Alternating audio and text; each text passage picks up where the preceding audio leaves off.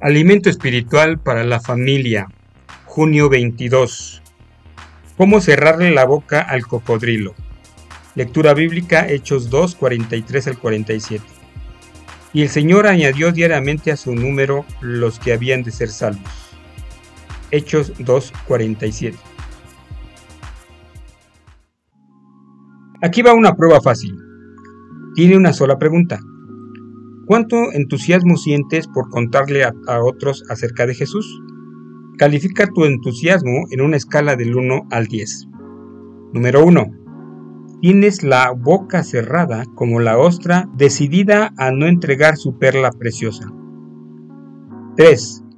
Empieza a testificar diciendo, esto me va a doler más a mí que a ti. 5. Piensas, Aquí me tienes, Señor, úsame, pero ¿de veras tengo que hacer esto? 7. Ya se te están acabando los amigos no creyentes a quienes hablas, así que estás buscando a otros. 10. Hablas de Jesús todo el tiempo. ¿Le testificarías a una silla si no tuvieras a nadie a quien hablarle?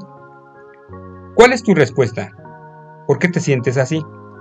Piensa por un momento, si tuvieras que pelear contra un cocodrilo, ¿no pedirías primero sugerencias prácticas, por ejemplo, cómo cerrarle la mandíbula antes de que te muerda?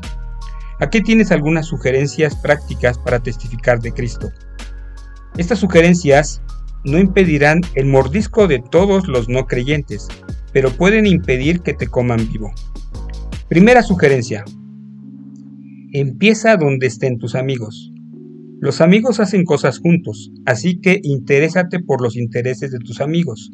Por ejemplo, aprende qué clase de actividades deportivas les gusta a tus amigos. Segunda sugerencia.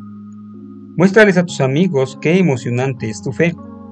Como actúas, hablas y piensas, le dices a tus amigos no creyentes, he encontrado algo que realmente quieres y necesitas. Haz preguntas tales como, ¿alguna vez piensas en Dios? Yo sí. Pienso mucho en él. Tercera sugerencia. Pídele a Dios que te dé seguridad para hablar de Cristo. Meramente ser amigo de los no creyentes no los convertirá en creyentes. Necesitan comprender el mensaje de la Biblia y responder a él confiados en Cristo. Tu gran oración debe ser, Señor, prepara el corazón de mis amigos para escuchar y responder a las buenas nuevas de Jesús. Dame seguridad para hablarles de ti. Es seguro que tus amigos no se acercarán arrastrándose para preguntarte acerca de Dios o la Biblia. Lo más probable es que tengas que iniciar la conversación. Pero si sigues estas tres sugerencias, estarás listo para hacerlo.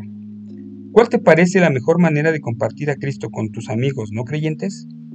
Procura que sea ese el motivo de tu oración. Ahora pregúntate, ¿cuál te parece que es la parte más difícil de testificar acerca de Jesús? Conversa con un cristiano maduro para que te dé ideas sobre cómo superar ese problema.